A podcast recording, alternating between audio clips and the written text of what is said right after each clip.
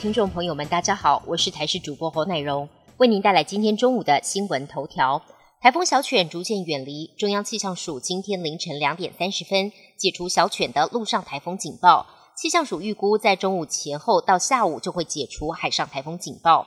而今天随着台风逐渐往西移，风力明显减缓，受到台风或其外围环流的影响，各地仍有不定时的短暂阵雨，尤其在基隆北海岸东南部及南部有局部大雨发生的几率。其他地区降雨则比较局部，外出还是请携带雨具备用。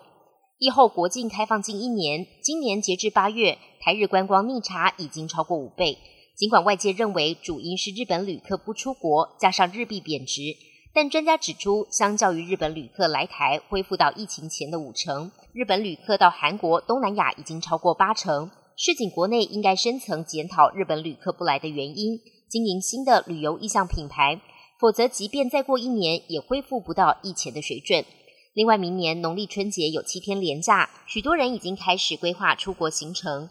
有业者表示，因为机票价格高，明年过年出国团费恐怕上涨，跟平常日相比，短程线可能还要贵百分之五十。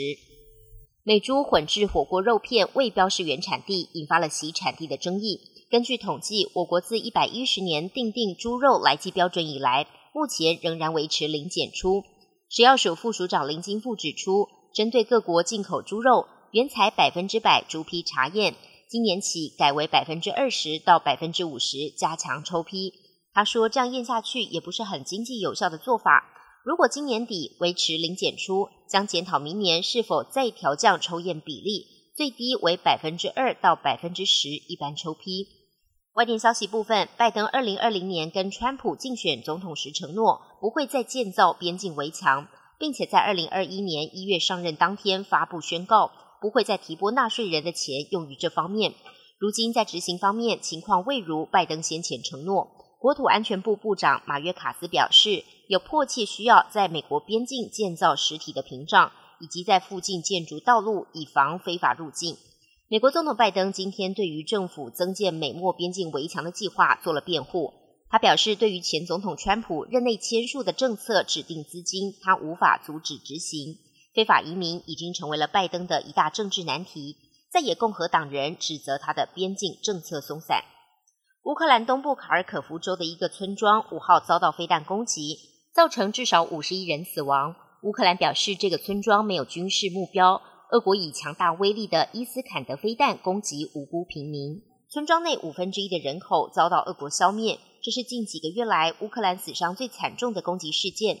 正在西班牙访问的乌克兰总统泽伦斯基谴责俄国的暴行完全是蓄意的恐怖攻击。常年内战的叙利亚五号一场军校毕业典礼遭到无人机攻击，当地人权组织统计至少有一百人死亡，一百二十五人受伤。事发地位在叙利亚中部的荷姆斯省。攻击前的几分钟，出席典礼的叙利亚国防部长才刚离开。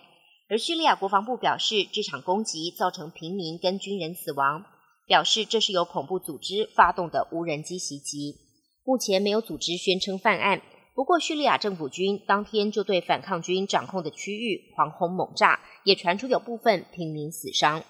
本节新闻由台视新闻制作，感谢您的收听。更多内容，请锁定台视各界新闻与台视新闻 YouTube 频道。